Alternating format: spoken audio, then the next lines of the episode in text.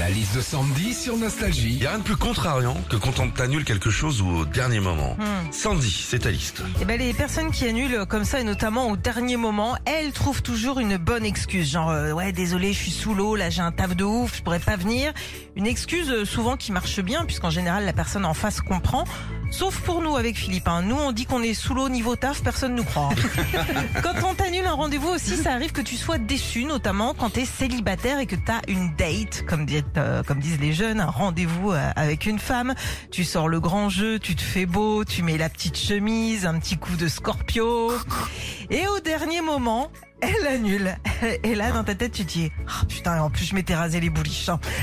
Oh, Ah oui, carrément, là, oui, d'accord. Ah oui. Oh, bon. quand on t'annule euh, une soirée, généralement, ça t'énerve et là, bah, tu, tu dis à la personne, ouais, Francis, euh, t'abuses de planter. Il y a des gars à qui tu peux pas le dire. Genre, euh, regarde Elton John quand il annule ses concerts. Tu peux pas l'appeler, lui dire, ouais, allô, L2, ouais, c'est Sandy, bon, ça va, poteau. Dis-moi, euh, t'es hyper relou d'annuler Bercy, là. Bah ouais, t'es relou et en plus, j'avais calé la nounou, moi. Retrouvez Philippe et Sandy, 6h-9h sur Nostalgie.